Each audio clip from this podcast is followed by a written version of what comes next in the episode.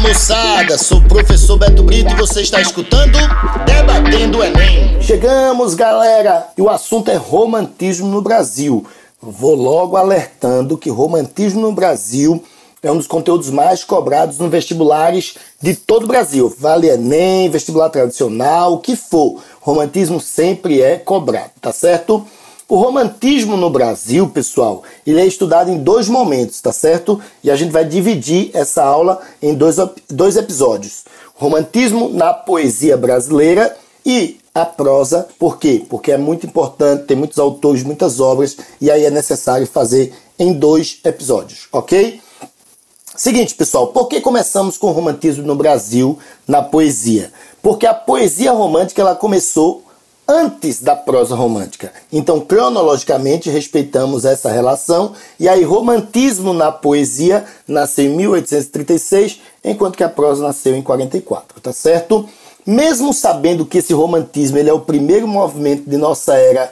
É, de nossa era nacional, é, ainda vale ressaltar que o romantismo brasileiro ele copia o romantismo europeu. Claro que já colocando dentro desse romantismo alguns elementos que são propriamente brasileiros. Então, a saber, o romantismo brasileiro ele foi fortemente influenciado pelo romantismo francês e o início do romantismo lá na Europa, pessoal, se dá por influência da Revolução Industrial e da Revolução Francesa, que são revoluções burguesas que vão contribuir com o surgimento de uma nova classe para consumir as obras literárias, que é a burguesia. Então, a Revolução Francesa acende a burguesia ao poder, a burguesia vai viver nas cidades, nas cidades são as cidades são ambientes em que as escolas são mais propícias, o que vai favorecer o crescimento de um público leitor, que é o público burguês, o público romântico. Vale lembrar, pessoal, que é a partir do romantismo que a obra literária passa a ter um potencial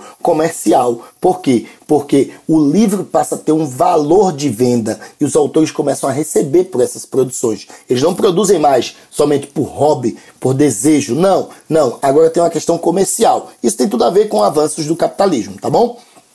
Isso tudo foi no século XVIII lá na Europa. Aqui no Brasil, o romantismo vai chegar no século XIX.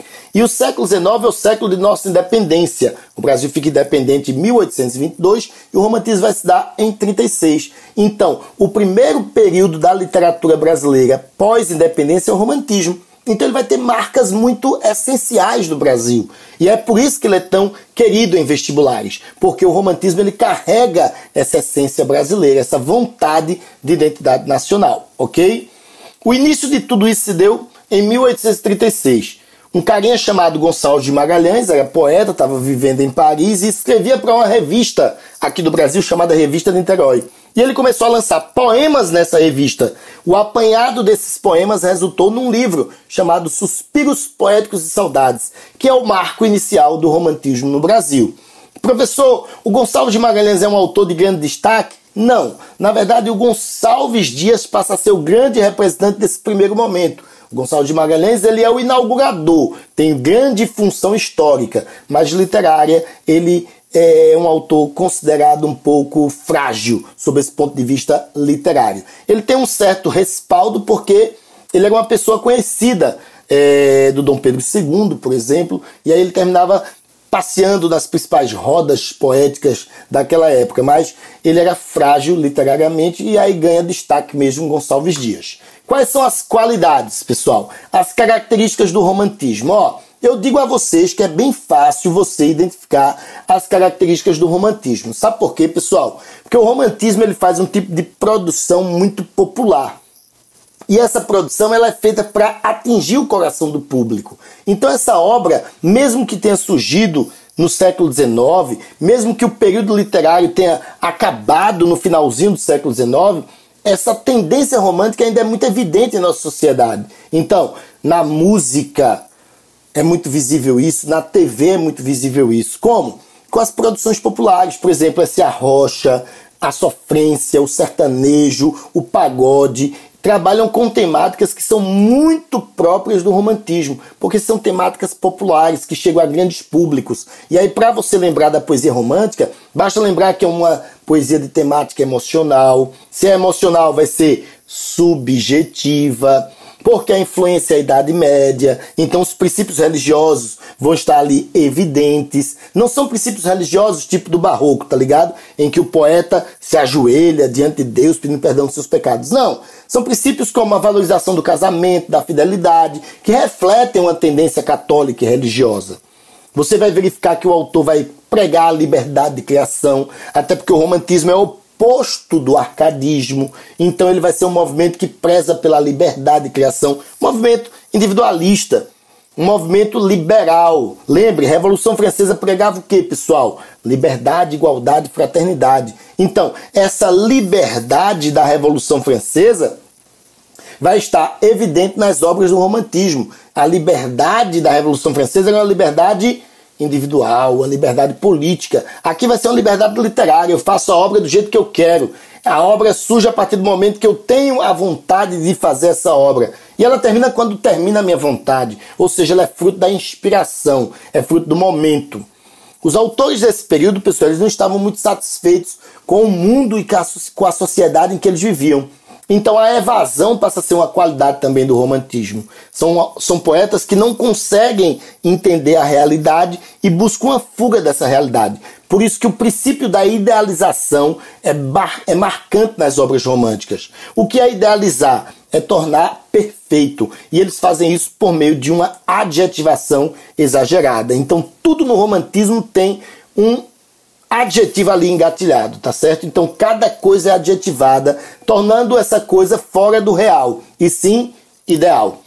Professor, mas por que tem tanto pessimismo? Sempre é muito choroso o autor romântico. É porque a mulher, pessoal, é tão idealizada que o poeta ele cai na armadilha dessa idealização. Ele passa a desejar uma mulher que ele não pode ter. E aí, como ele não pode ter, ele sofre. Então, a dor, o sofrimento, o desespero são marcas típicas do romantismo na poesia. Agora, ó, se você quer acertar questões de vestibular, você tem que se ligar nessa qualidade do romantismo, que é o nacionalismo.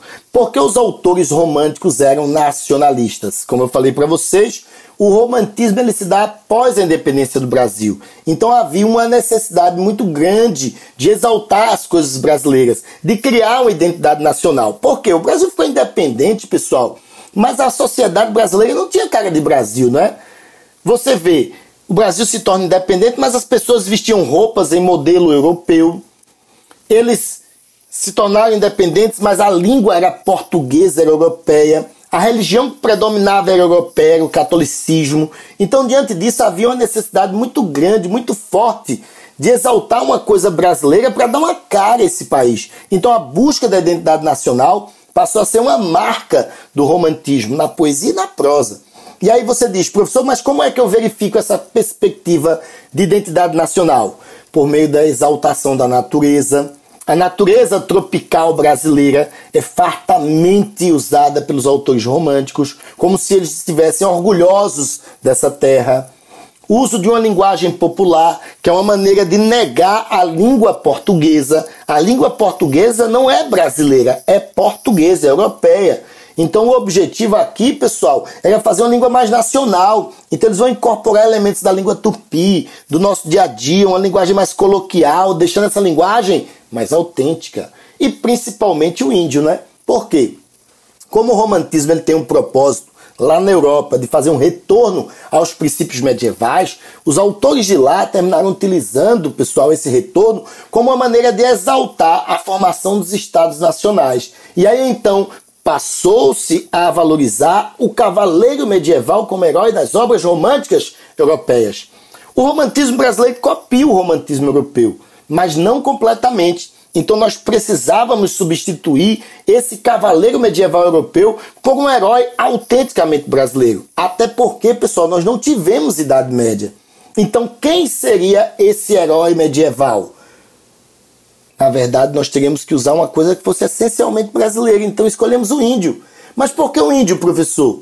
Porque o índio estava aqui antes do descobrimento, porque o índio lutou contra os invasores. Professor, mas ele perdeu, mas lutou com garra, com honra, certo? Com coragem.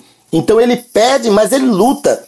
Então essa, esse aspecto, certo, guerreiro, ele vai ser exaltado nas obras do romantismo. Esse índio passa a ser o herói nacional. Claro que passa por um processo de idealização para poder configurar um herói ao nível do herói medieval, tá certo? Então esse índio muitas vezes até era próximo do cavaleiro medieval, porque ganhava, era um índio que às vezes aceitava o catolicismo, que é até contraditório, mas lembrem-se, quem produzia as obras do romantismo eram homens brancos que foram educados sob o ponto de vista europeizado, certo? Então eles colocavam nesse índio aquilo que eles achavam que era correto com relação ao processo de idealização. Então era um índio que era muitas vezes deturpado, que terminava ficando idealizado sob o ponto de vista europeizado, ok? Ó, o romantismo na poesia, pessoal, ele vai ser dividido em três gerações, certo? Tem uma primeira geração que vai de 1836 até 1850. Essa primeira geração representa a introdução do romantismo no Brasil. Como ela é a introdução está mais próxima da independência, essa geração vai ser conhecida, pessoal, como geração indianista ou nacionalista. Por quê? Por conta da sua proximidade com a independência do Brasil. Os ideais nacionalistas estavam mais visíveis, evidentes nesse período. E nesse período, pessoal, nós teremos a exaltação da natureza, a exaltação do índio como principais marcas, ok?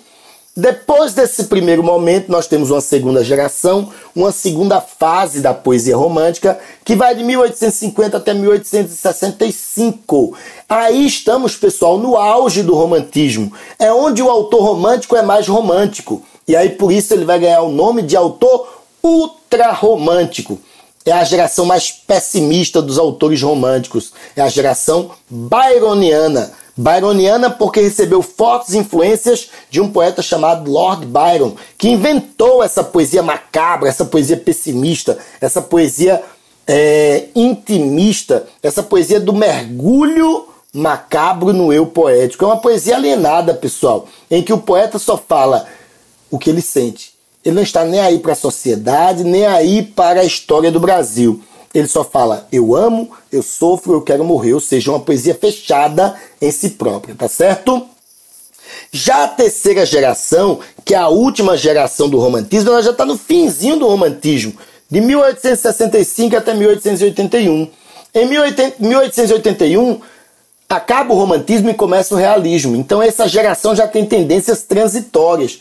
Por isso que é possível você encontrar na obra de autores dessa terceira geração tendências sociais, políticas. E aí nós teremos uma poesia chamada de poesia condoreira. Por que condoreira? A palavra condoreira vem de condor. E o condor, pessoal, é uma ave que voa livre nos Andes. E ela representa, portanto, dessa condição de liberdade. Então, o abolicionismo, a poesia republicana surgirão nessa terceira e última geração do romantismo, tá bom?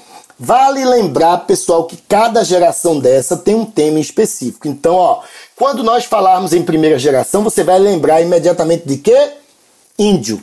Quando falarmos em segunda geração, você vai lembrar imediatamente de quê? Morte. A morte como uma forma de evasão. O poeta está insatisfeito com a sua vida porque ele deseja uma mulher que ele não tem, então ele pede para morrer. Então é a morte como forma de evasão. E a terceira geração é a geração do negro, abolição. Então, índio, morte e abolição são os temas evidentes de cada geração. Ó, a primeira geração, pessoal nacionalista, tem como principal representante um poeta chamado Gonçalves Dias. Poeta, pessoal, que ficou famoso por aquele poema chamado Canção do Exílio, aquele famoso poema, que é o poema mais parodiado, é o poema mais lembrado da literatura brasileira. Minha terra tem palmeiras, onde canta sabiá, as aves que aqui gorjeiam não gorjeiam como lá. Esse poema, pessoal, representa o sentimento nacionalista ufânico do Gonçalves Dias. Gonçalves Dias era um poeta maranhense e ele se formou, pessoal, em Portugal. Quando ele escreveu Canção do Exílio, ele estava lá estudando com saudades do Brasil. Por isso que ele diz, ó, minha terra tem palmeira. Ó a palmeira aí como elemento nacional brasileiro. Onde canta o sabiá. Olha o sabiá como elemento natural brasileiro. As aves que aqui gorjeiam. Aqui é Portugal, pessoal. Ele estava lá. Não gorjeiam como lá. Ou seja, lá no Brasil é melhor. Aí ele fala: nosso céu tem mais estrelas, nossas vasas têm mais flores, nossos bosques têm mais vidas, nossas vidas mais amores. Professor, já escutei isso. É, esse trechinho ele é tão nacionalista, tão nacionalista, que o Osório Duque Estrada, quando escreveu o hino nacional, utilizou essa partezinha lá no texto, pessoal. Então nós teremos aí uma exaltação nacionalista que ultrapassa os limites da razão. É tão sentimental que fica o nacionalismo fânico, porque tudo no Brasil é melhor para ele. Esse autor também escreveu inúmeros textos indianistas em que o índio aparece como, como um guerreiro corajoso, lutando para defender a sua gente. E dentro desses textos indianistas era muito comum você encontrar, pessoal, elementos da língua tupi como se fosse uma valorização de elementos propriamente brasileiros. Ele escreveu o Canto do Guerreiro, ele escreveu Ijuca Pirama, que são poemas indianistas muito famosos, deste que é o maior nome da poesia indianista brasileira, beleza? Depois dessa primeira geração, pessoal, nós temos como destaque a segunda geração, aquela que nós chamamos de geração ultra-romântica, aquela que nós chamamos de geração do mal do século. E aqui nós temos dois destaques, pessoal. Lembre-se de dois grandes poetas, Álvares de Azevedo e Casimiro de Abreu. O Álvares de Azevedo é o mais representativo. Por quê? Porque ele é aquele poeta do tédio, da morte, em que a mulher é tão idealizada, tão idealizada, que ele não suportando esse fato de estar sozinho, ele deseja morrer. Então essa poesia lacrimosa, pessimista ao extremo, é a poesia do Álvares de Azevedo. Além de se destacar como grande poeta, ele é autor do livro Lira dos 20 anos, ele também escreveu contos macabros, pessoal. Ele é autor de um famoso livro de contos chamado Noite na Taverna, que combina muito com a prosa gótica, que foi muito bem consumida no romantismo europeu, mas que aqui no Brasil não teve tanto destaque, tá certo? Ao lado dele nós citamos Casimiro de Abreu. E quem é Casimiro de Abreu? É um autor também relacionada a essa geração do mal do século, mas com uma temática mais branda. É um poeta da saudade, a saudade da infância, da família, dos pais, do Brasil, porque ele também estudou em Portugal, faz com que esse poeta represente uma poesia pessimista, mas não tão tendenciosa à morte quanto a do Álvares de Azevedo. Ele é autor de um poema chamado Meus Oito Anos. A poesia dele demonstra uma poesia muito infantilizada, muito ingênua, certo? Por quê? Porque esses dois poetas morreram muito cedo. Uma marca dos autores da segunda geração poética, pessoal, era morrer cedo. Então, tanto Álvares de Azevedo quanto Casimiro de Abreu morreram com 21 anos. Aí você diz, professor, o que é que acontecia? Eles se matavam? Não, não. A poesia deles fala de suicídio, certo? Quem terminava cometendo suicídio era geralmente quem lia esses poemas, certo? Na verdade, os poetas eles viveram um momento de tuberculose. O tipo de vida que eles levavam era uma vida muito cheia de bebedeiras, trocando a noite pelo dia, frequentavam ambientes que tinham muitas pessoas com tuberculose, e aí frequentemente eles pegavam essa doença e morriam cedo. Então, era o estilo de vida que eles tinham que fragilizava o seu corpo e fazer com que eles fossem vítimas da tuberculose. Então, romantismo e tuberculose combina muito, viu, galera? Geralmente os autores do romantismo morreram de tuberculose, certo? São autores adolescentes da segunda geração poética do romantismo. Destaque Álvares de Azevedo, poeta do tédio, o poeta da morte. Beleza? A terceira e última geração, pessoal, é aquela geração que chamamos de condoreira. É a geração abolicionista, é a geração social, é a geração política. E aqui temos como destaque um poeta chamado Castro Alves, conhecido como o poeta dos escravos. Castro Alves era um poeta baiano que trabalhou com um tipo de poesia que chamamos poesia de comício. O que seria essa poesia de comício? Uma poesia pública, pessoal, feita para ser gritada na rua. Não é uma poesia para ser lida em voz baixa, em solidão. A poesia do mal do século, por exemplo, que é a da segunda geração, é uma poesia intimista. Então é aquela poesia solitária, é aquela leitura da pessoa no quarto, sozinha. A de Castro Alves não, era a poesia do púlpito, era a poesia da rua, era a poesia pública. Por isso chamamos poesia de comício porque era uma poesia carregada de argumentação, tentando, visando mudar a cabeça da sociedade, fazendo com que aquelas aglomerações de pessoas, principalmente estudantes, pudessem pensar de um modo diferente e reivindicar a abolição e república. Professor, venha cá. Já estava acontecendo a abolição e república? Não, galera. Ó, a abolição é de 1888 e a república de 1889, que é período posterior ao romantismo. Mas durante a época da segunda da terceira geração, desculpa, terceira geração, que é por volta ali de 1865, certo? Já haviam manifestações populares reivindicando essa abolição e essa proclamação da República. E por isso, Castro Alves vai ser um grande representante desse tipo de poesia. Seu poema mais famoso é o poema Navio Negreiro, em que ele denuncia o tráfico de escravos, os escravos que eram trazidos da África para serem escravizados aqui no Brasil. E ele fala de maneira revoltada que essa condição de escravidão era tão pesada, pessoal, que era melhor que o navio afundasse e os negros morressem do que serem escravizados. Então é uma representação muito pessimista de como os escravos eram tratados aqui no Brasil. E aí o Castro Alves se mostra revoltado, denunciando esse tráfico negreiro. Professor, tem poesia amorosa em Castro Alves? Pessoal, o romantismo como um todo, ele é amoroso. Você encontra poesia amorosa em qualquer uma das gerações. A diferença é que na primeira e segunda geração do romantismo, o caso amoroso ele não se concretiza. Então Gonçalves Dias ama uma mulher que não tem. Álvares de Azevedo ama uma mulher que não tem. Então o amor ali, pessoal, ele é, é, não é correspondido, tá certo? É uma mulher intocável. Então eles vivem frustrados por não ter a mulher amada. Diferente da terceira geração por quê? Porque na terceira geração a proximidade com o realismo faz com que a mulher seja entendida de uma maneira mais carnal, mais concreta. Então o caso amoroso se realiza. Mesmo esse caso amoroso se realizando, o poeta vai sofrer, viu, pessoal? Porque o romantismo tem essa carga pessimista de sofrimento. Então, por que o poeta sofre? Ele tem a mulher amada por um determinado momento da vida. Mas esse caso vai acabar. Então, tem a concretização do amor, mas tem a separação. Ou porque o poeta tem que ir embora e vai deixar a mulher amada, ou porque ela morreu, ou porque ela é uma prostituta, ou seja, só foi o amor daquela noite. Então, uma marca do romantismo é o sofrimento. Só que é diferente o tipo de sofrimento de primeira e segunda geração da terceira geração, visto que a poesia amorosa é uma poesia da terceira geração mais erotizada e mais sensual. Então Castro Alves tem tanto essa poesia social, como também tem a poesia amorosa, e essa poesia amorosa aparece uma tendência mais erotizada na obra de Castro Alves, ok? Espero que vocês tenham gostado de nossa aulinha. Fica ligado que a próxima aula também é super importante, é prosa romântica, pessoal, onde a gente vai falar de grandes nomes da literatura brasileira, como José de Alencar, por exemplo. Então, ó, Fica ligado, sou o professor Beto Brito, o seu professor de literatura. Falou, tchau, tchau. Debatendo Enem.